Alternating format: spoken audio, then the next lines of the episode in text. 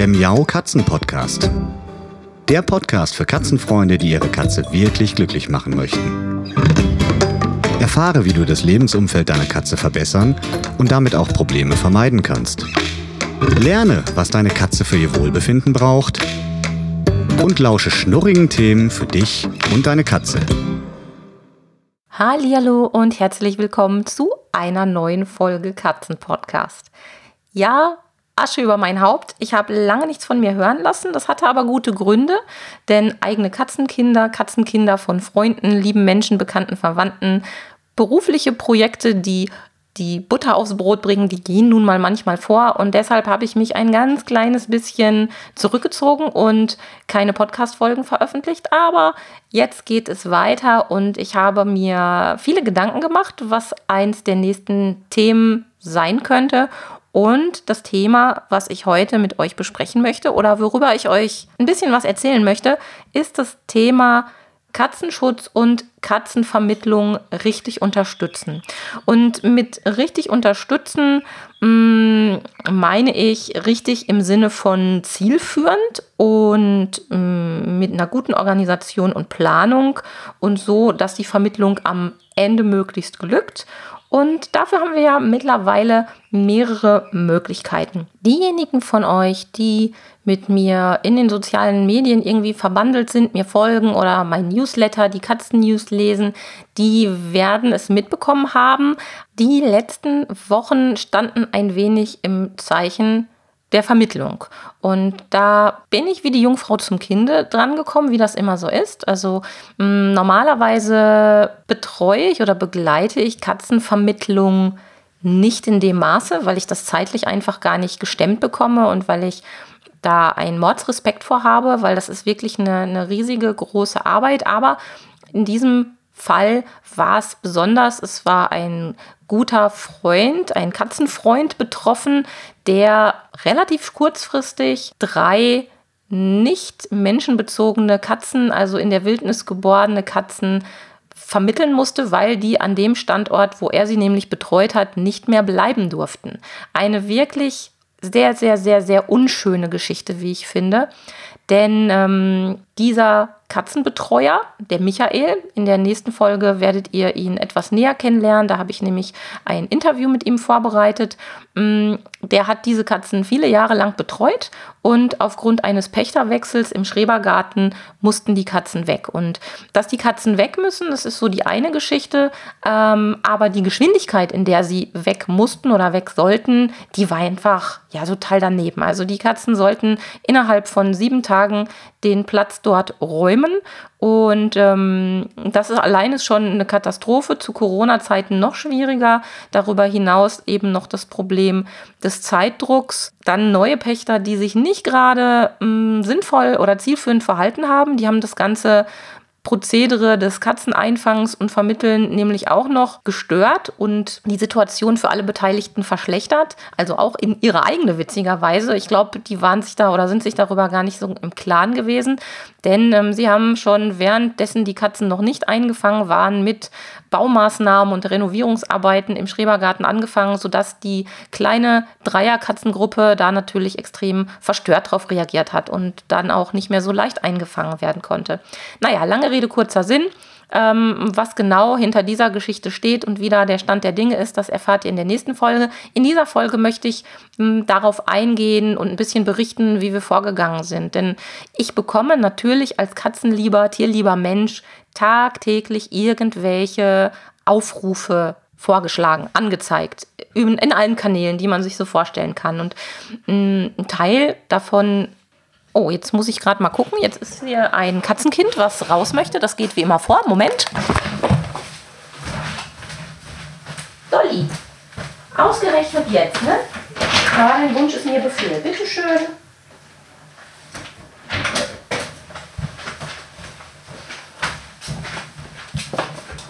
So, damit hätte auch Dolly mal wieder einen indirekten Auftritt im Katzenpodcast hingelegt. So, wo war ich denn jetzt stehen geblieben? Also, als tierlieber Mensch, so ist das einfach, interessiert man sich für Tierthemen jeglicher Art und natürlich bekommt man in diesem Zusammenhang immer wieder Aufrufe vorgesetzt, angezeigt, was auch immer. Und in den meisten Fällen rauschen diese durch. Denn die Menge dieser Aufrufe, Katze sucht zu Hause, Hund sucht zu Hause, wir brauchen, keine Ahnung, einen Blutspender für irgendein Tier, wir brauchen ja, eine neue Futterstelle, einen neuen Futterplatz, eine Pflegestelle. Die Menge, die da so an einem vorbei saust in den sozialen Medien oder über andere Kanäle auch, die ist halt gigantisch. Und ich habe da schon mal mit einem guten Bekannten drüber gesprochen, der auch ziemlich aktiv im Tierschutz ist.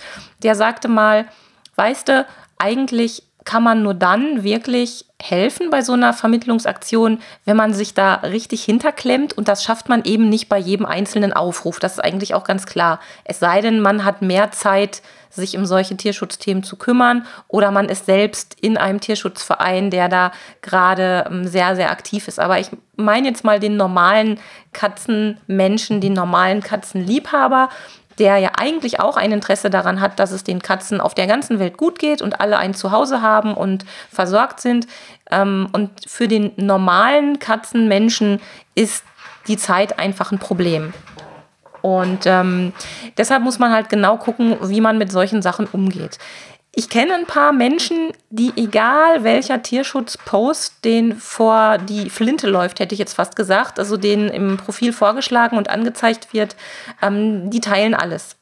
Die teilen und teilen und teilen und teilen und teilen. Ein Stück weit mögen sie damit vielleicht helfen, aber in Wirklichkeit ist das, was man damit bewirken kann, leider nicht ganz so viel.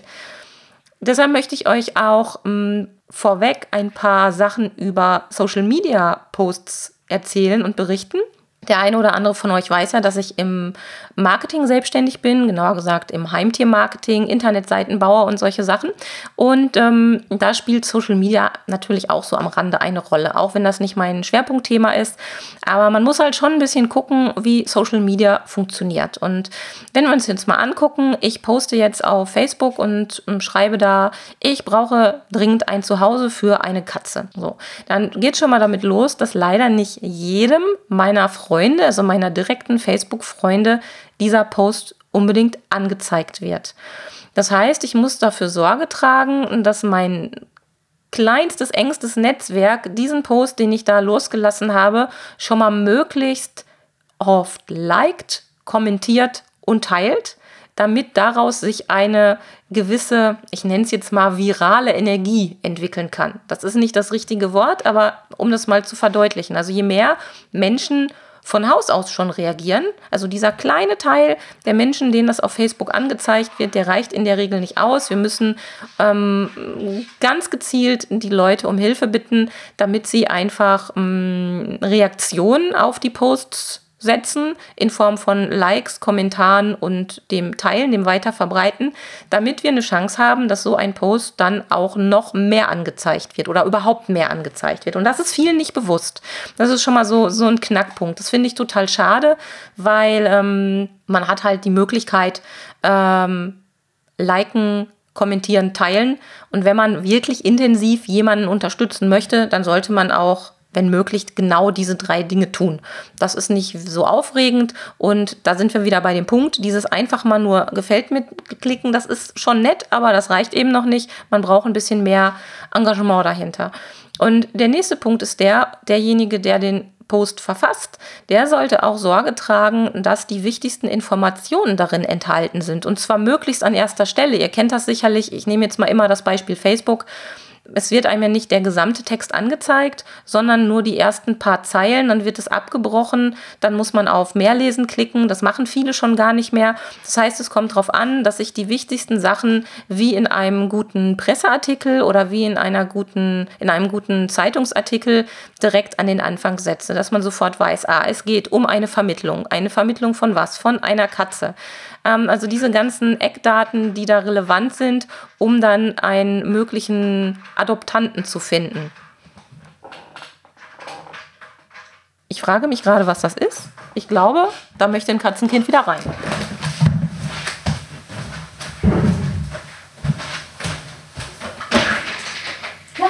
Was machst du hier eigentlich? Hm? Das ist ein wichtiges Thema, was wir heute besprechen.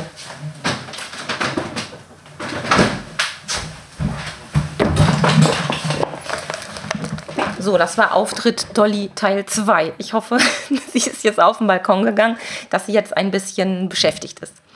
So, das heißt also einfach nur ein Post schreiben, so halbherzig mit wenigen Informationen, ist nicht zielführend, weil es kann tatsächlich sein, dass ein paar den dann liken, teilen, kommentieren, aber da wird nicht viel bei rumkommen, weil wichtige Informationen fehlen. Also immer daran denken, dass möglichst alle Kerndaten da enthalten sind.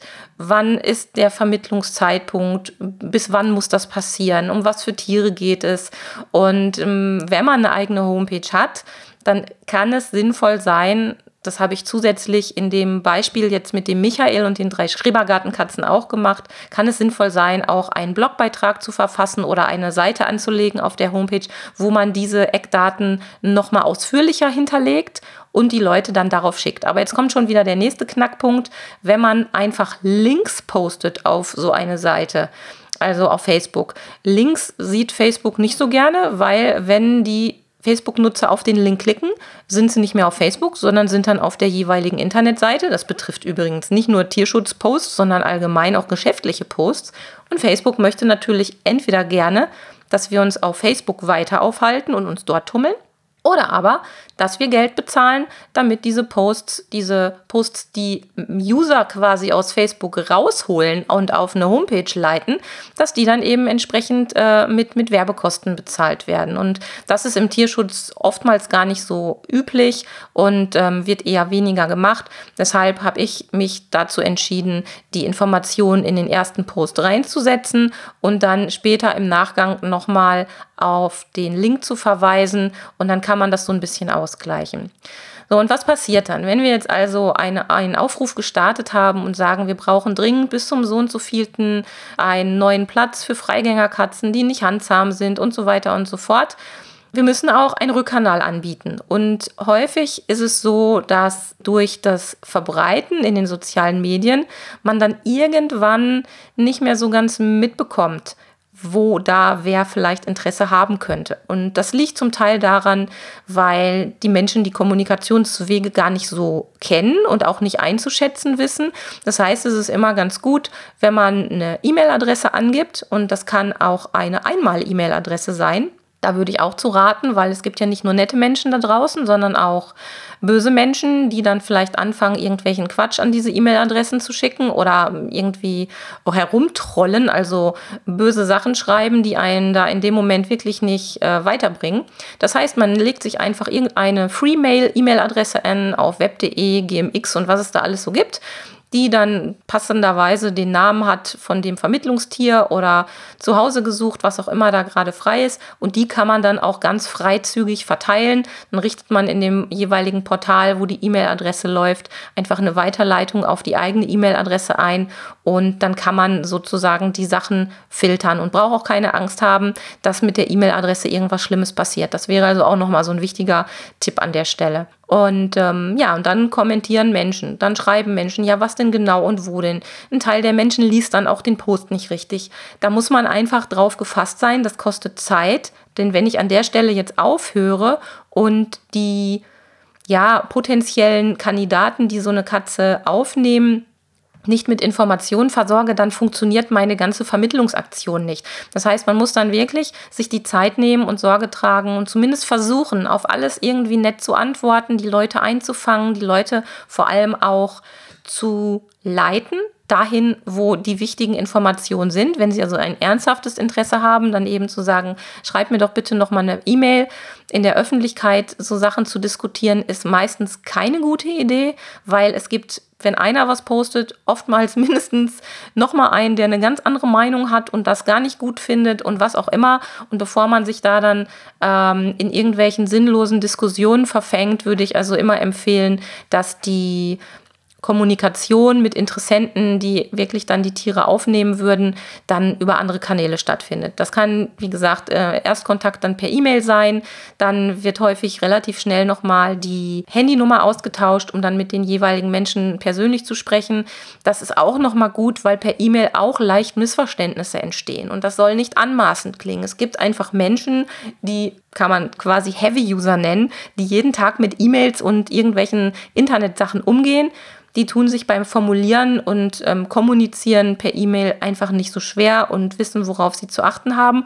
Und dann gibt es aber auch Menschen, und das ist völlig klar, die berufsbedingt oder aus welchen Gründen auch immer oder auch altersbedingt vielleicht nur einmal die Woche ihre E-Mails abrufen und sich da so ein bisschen schwer mit tun. Und da sind dann Missverständnisse ganz leicht vorprogrammiert. Also da muss man sich auf das Gegenüber einstellen können und auch mal ein Auge zudrücken und sagen, okay, da scheint jetzt irgendwie von der Kommunikation nicht der richtige Kanal zu sein, dann schwenken wir vielleicht besser auf Telefon um, damit dann auch alle Beteiligten die Informationen bekommen, die sie brauchen und man an der Sache weiterarbeitet. Ja, also das ist so, so der vorbereitende Teil, wenn es um die Kommunikation geht, also so ein bisschen Organisation und Planung. Man muss sich auch überlegen, wer in das Team, in das Vermittlungsteam reingehört. Es ist nicht empfehlenswert, da super viele Leute zu mobilisieren, die dann alle wild drauf losschießen. Das funktioniert meist nicht so gut. Also lieber ein kleines, überschaubares Team mit ganz konkreten Aufgaben, wer sich um was kümmert,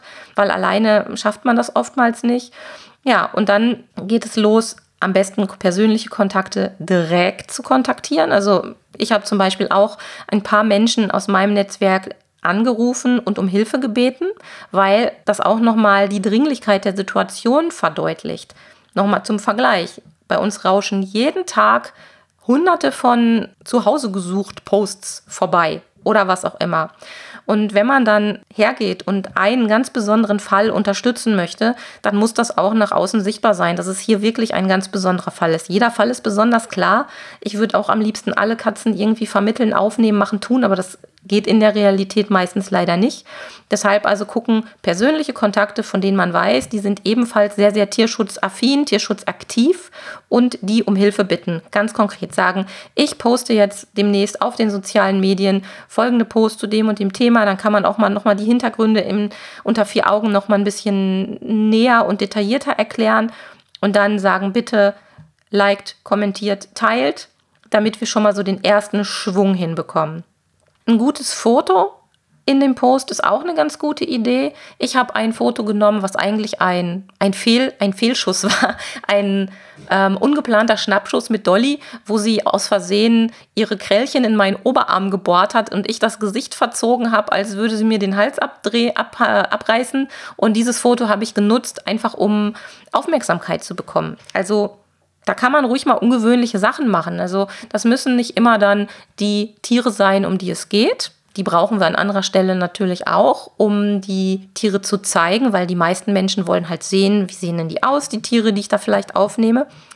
Aber um Aufmerksamkeit zu bekommen, sind Fotos, wo man vielleicht gerade selbst mal richtig scheiße aussieht, total super. Weil ähm, wenn kaum jemand reagiert auf Post, spätestens wenn man mal ein Foto von sich postet, was nicht so gut gelungen ist, wo man ungeschminkt, schlecht frisiert, übernächtigt, mit Heuschnupfen, geschwollenen Augen da nicht besonders eine gute Figur abgibt, die Fotos werden meist der Renner. Das kennt ihr vielleicht auch. Das kann man dann durchaus mal gezielt einsetzen. Also ich setze sowas wirklich nur ein, wenn es äh, so einem guten Zweck zugutekommt, weil ich natürlich auch eitel bin, weil ich möchte nicht irgendwelche Scheißfotos von mir posten. Ah, ich habe heute irgendwie so einen Fluchtag.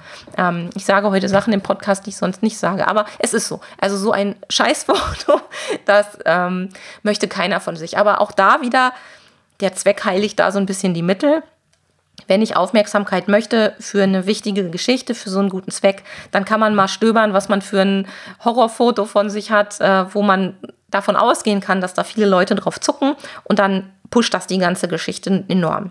Dann habe ich noch einen Tipp und zwar Profilfotos, also das Ändern des eigenen Profilfotos in den Social-Media-Kanälen. Das erlebt meist eine ganz besondere Aufmerksamkeit von den sozialen Medien selbst, dass sie das einfach mehr anzeigen, aber eben auch von den persönlichen Kontakten, die da einfach gucken und sagen, oh, jetzt hat diejenige, ich in dem Beispiele, seit Jahren dieses Foto mit der Dolly auf dem Arm und jetzt ist plötzlich was anders, da gucken wir doch mal näher hin, warum ist denn das so? Das heißt, auch da kann man das Profilfoto nutzen, um ein aufmerksamkeitsstarkes Bild einzusetzen und zu dem Profilfoto ergänzend auch nochmal diesen Aufruf, wir suchen ein Zuhause für Katze XY reinnehmen. Ja, also Statusanzeigen. Die Stories können natürlich auch super dafür genutzt werden.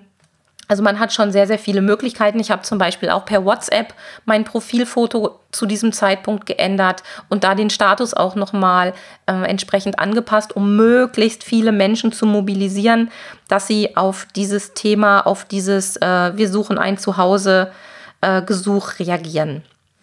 Wenn man das Glück hat und man hat einen Newsletter, der tierbezogen ist oder jemanden kennt, der einen Newsletter hat, mit ein bisschen Bitte, Bitte machen funktioniert das oftmals auch. Ich kann nicht jeden Newsletter, den ich verschicke, mit einem Tierschutzaufruf, also mit einem äh, Zuhausaufruf versehen.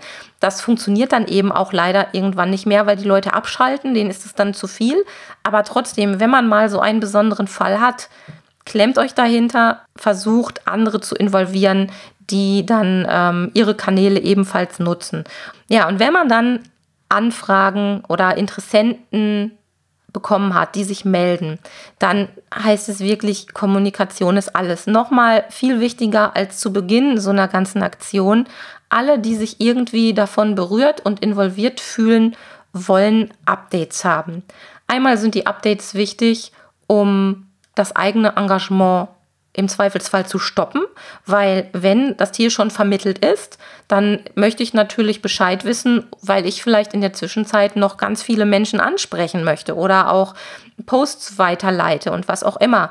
Das heißt, alles, was man so gepostet hat, sollte man dann, das habt ihr bestimmt schon mal gesehen, bearbeiten. Man kann die meisten Posts über den Bearbeiten-Link nochmal aufrufen und schreibt dann einfach ganz, ganz oben Sternchen, Sternchen, Sternchen, Update, Sternchen, Sternchen, Sternchen und schreibt dann kurz, die Katzen sind vermittelt. Oder es ist äh, so und so ausgegangen. Ja, also einfach, dass man den, dass man den Status hat, damit man die meisten Menschen auch in diesem Moment wieder erreichen kann und das Engagement nicht einfach verpufft, weil das ist wirklich ärgerlich. Also wenn mich jemand bittet und sagt, ähm, ich brauche da was, ähm, kümmere dich mal drum. Und ich bin dann wirklich so, ich rufe dann auch Leute an und habe das im Kopf und streng mich an, demjenigen zu helfen. Und ich erfahre dann vielleicht Wochen später durch Zufall, das hat sich schon längst erledigt und ich bin immer noch bei der Sache, das ist natürlich schade, das möchte keiner. Und deshalb sind diese Updates so wahnsinnig wichtig. Ein weiterer Punkt, den ich euch auch ans Herz legen möchte, ist nochmal Verständnis für die involvierten Menschen, und zwar für alle derjenige, der den Aufruf startet, ist in einer ja wahrscheinlich blöden Situation oder oftmals in einer Notlage und sei es nur eine emotionale Notlage. Und da muss man wirklich ein wenig Verständnis für aufbringen und dann vielleicht auch nicht alles so ja, wie sagt man so, also nicht so haarspalterisch unterwegs sein und jedes Wort auf die Goldwaage legen. Jeder versucht ja so gut wie er kann, dann weiterzukommen. Und hm, das bleibt ganz oft auf der Strecke. Ich habe mich auch von einigen Rückmeldungen ein bisschen persönlich gepiesackt gefühlt, obwohl die gar nicht direkt gegen mich gingen. Aber ähm, wenn man sich wirklich anstrengt und jeder, der das schon mal gemacht hat, weiß, wie viel Zeit man da in Anspruch nimmt und sich von seinem Tag abzwackt. Ich habe also insgesamt bestimmt einen kompletten Arbeitstag mir freigenommen. Ich bin in der glücklichen Situation, dass ich mir das gelegentlich erlauben kann und habe Bilder vorbereitet, Informationen zusammengetragen, mit Leuten telefoniert. Das ist auch nicht immer in zwei Minuten gleich erledigt, sondern da muss man dann auch dem Ganzen noch mal ein bisschen Zeit geben. Und wenn man dann nach dieser Leistung, und da will ich mich jetzt hier gar nicht selbst ähm, ja, irgendwie beweihräuchern, sondern es ist einfach so, wenn man da so ein bisschen Gas gegeben hat, wenn dann so Rückmeldungen kommen, hey, ähm, ihr habt es wohl nicht nötig, äh, ich habe jetzt schon hier probiert und da probiert und man bekommt dann so die Ungeduld des Gegenübers zu spüren, das ist dann schon irgendwie echt bitter. Vor allem dann, wenn sich da noch so, ja, unterschwellig Vorwürfe mit reinmischen und so. Das ist echt nicht nett. Und ja, das ist auch, äh, ja, so die frustrierende Seite der Tierschutzarbeit. Manchmal spinnen auch die Kommunikationsmittel. Jeder von euch hat es vielleicht schon mal erlebt, dass eine SMS Tage verspätet ankommt. Also ich habe es mit meinem Mann schon öfter mal gehabt, dass ich ihm tagsüber eine äh, SMS geschickt habe oder er mir. Und ähm, ja, abends saßen wir gemeinsam auf der Couch, haben Fernsehen geguckt, wirklich Stunden später und es machte Bing. Und dann kam raus, ach, hat man schon vor Stunden losgeschickt. Und das kann auch in so einer Situation mal passieren. Also nicht immer gleich vom Negativen ausgehen, dass es einer böse meint oder gar der Meinung ist, äh, ja, dass es, dass es nicht nötig wäre zu antworten. So ist das in den meisten Fällen nicht. Äh, da muss man so ein bisschen gucken. Ja, und dann ähm, zu guter Letzt, und das fällt auch oft hinten runter, an sich denken und eigene Grenzen beachten. Tierschutzarbeit ist sehr, sehr, sehr anstrengend und wenn man Tiere liebt, extrem belastend. Und jeder geht da anders mit um. Es gibt aktive Tierschützer, die sich da wirklich ein dickes Fell haben wachsen lassen und die mit unschönen Situationen knallhart umgehen können. Auch da, da ziehe ich wieder meinen Hut vor. Ich bin da eher so Marke Weichei und muss immer ganz genau gucken, wie weit ich da gehen kann, weil ich mir sehr, sehr schnell um die Tiere dann auch längerfristig noch Sorgen und Gedanken mache und das darf nicht darin münden, dass man dann ein unglücklicher Mensch wird, der sich nur noch mit dem Leid der Welt beschäftigt. Und mh, mm, auch da, das soll jetzt nicht heißen, dass man einfach immer eiskalt mit allem umgehen soll. Nein, nein, nein, so ist es nicht gemeint. Also Empathie, Mitgefühl ist extrem wichtig. Aber wenn ich merke, dass gewisse Situationen an meine Grenzen gehen oder die sogar überschreiten, dann muss ich erstmal dafür sorgen, dass es mir wieder gut geht, weil ansonsten kann ich echt niemandem helfen. Das ist so mh, mm, eigentlich das A und O und im Tierschutz wird es oft vergessen. Und jeder, der Tierschutz macht, macht es eigentlich ehrenamtlich und noch on top und obendrauf. Und da kann man auch nicht erwarten, dass die betreffenden Menschen rund um die Uhr erreichbar sind. Und da habe ich auch schon Geschichten erzählt bekommen. Ich kenne ja wirklich viele Menschen, die ganz engagiert im Tierschutz unterwegs sind und da ganz tolle Arbeit leisten. Aber wenn man sich manchmal anhört, was die so erleben, da fragt man sich, wie schaffen die das, immer noch weiterzumachen? Und dabei auch noch einigermaßen nett zu bleiben, mehr oder weniger. Das ist nicht immer leicht. Also das ist schon eine echte Anstrengung. Ja, ich hoffe, ich konnte euch ein bisschen Einblicke geben in meine Sicht der Dinge, wenn es um dieses Thema geht. Ähm, man möchte eine Vermittlungsaktion begleiten oder unterstützen. Was kann man da tun? Was kann man machen? Ein bisschen Einblicke geben in das Thema Social Media. Also, dass man vielleicht auch nicht enttäuscht ist, wenn irgendwer aus dem näheren Umfeld gar nicht reagiert hat und gar nicht unterstützt hat. Der hat es vielleicht einfach gar nicht angezeigt bekommen. Also, das ist gang und gäbe. Und deshalb sind so die fünf wichtigsten Punkte erstmal Organisation und Planung. Wer macht, wer tut, wer ist Ansprechpartner? Habe ich eine gescheite E-Mail-Adresse? Also am besten eine neutrale, die man danach wieder in die Tonne kloppen kann. Dann Kommunikation ist alles und erst zu den persönlichen Kontakten und dann über die öffentlichen Kanäle. Der Tipp mit den Profilfotos und Statusnutzen ist, glaube ich, äh, im Augenblick äh, noch ein ganz guter. Vielleicht ändert sich das irgendwann mal, aber es funktioniert. Ja, und dann alle Menschen einbeziehen, die irgendwie eine gewisse Reichweite haben, die Newsletter haben, die einen Podcast haben, die, keine Ahnung, ähm, die irgendwelche anderen Kontakte haben, die da vielleicht helfen könnten. Ja, als dritter Punkt, immer dran denken, informiert die Leute über Updates. Es gibt nichts Schlimmeres, als wenn man um Hilfe bittet und die Leute im Dunkeln stehen lässt das kann auch manchmal ein Versehen sein. Ich hoffe auch inständig, ich habe alle im Nachgang noch erreichen können. Es ist auch ein bisschen mit ein Grund für diese und die folgende Katzen-Podcast-Folge, um dann nochmal so die Entwicklung ein bisschen näher zu beleuchten und zu erzählen. Man kann nicht immer mit jedem Einzelnen das Thema komplett durchsprechen, dann wird man wirklich zu nichts anderem mehr kommen. Aber wirklich Updates sind ganz, ganz wichtig. Verständnis für die involvierten Menschen, das wäre so mein vierter wichtiger Punkt für wirklich alle Beteiligten und auch wenn jemand sich sehr ungeschickt verhält, so wie in dem Fall der Schrebergartenkatzen. Die haben nun mal den Schrebergarten gepachtet, die wollen nun mal keine Katzen haben. Ich finde es total schade, aber jeder Mensch ist anders und auch da muss man bis zu einem gewissen Grad verständnisvoll mit umgehen können und sei es nur, um die Situation zu entschärfen. Ja, und zu guter Letzt nicht vergessen, an sich selbst zu denken und die eigenen Grenzen zu beachten und immer dafür zu sorgen, dass man Pausen macht, emotionale Pausen macht, wo man auch mal wieder Kraft tanken kann. Ja, in diesem Sinne wünsche ich euch eine wunderschöne Zeit, euch und euren Katzen natürlich, und hoffe, dass ihr auch in die nächste Katzen-Podcast-Folge wieder reinhört. Und ja, ich sage noch einen schönen Tag und bis bald. Tschüss. Das war eine Folge des Miau Katzen Podcasts von Sabine Rutenfranz.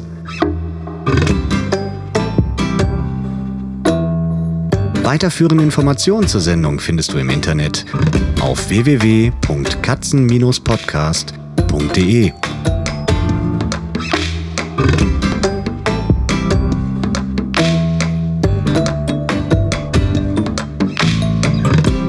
Und jetzt aus die Maus.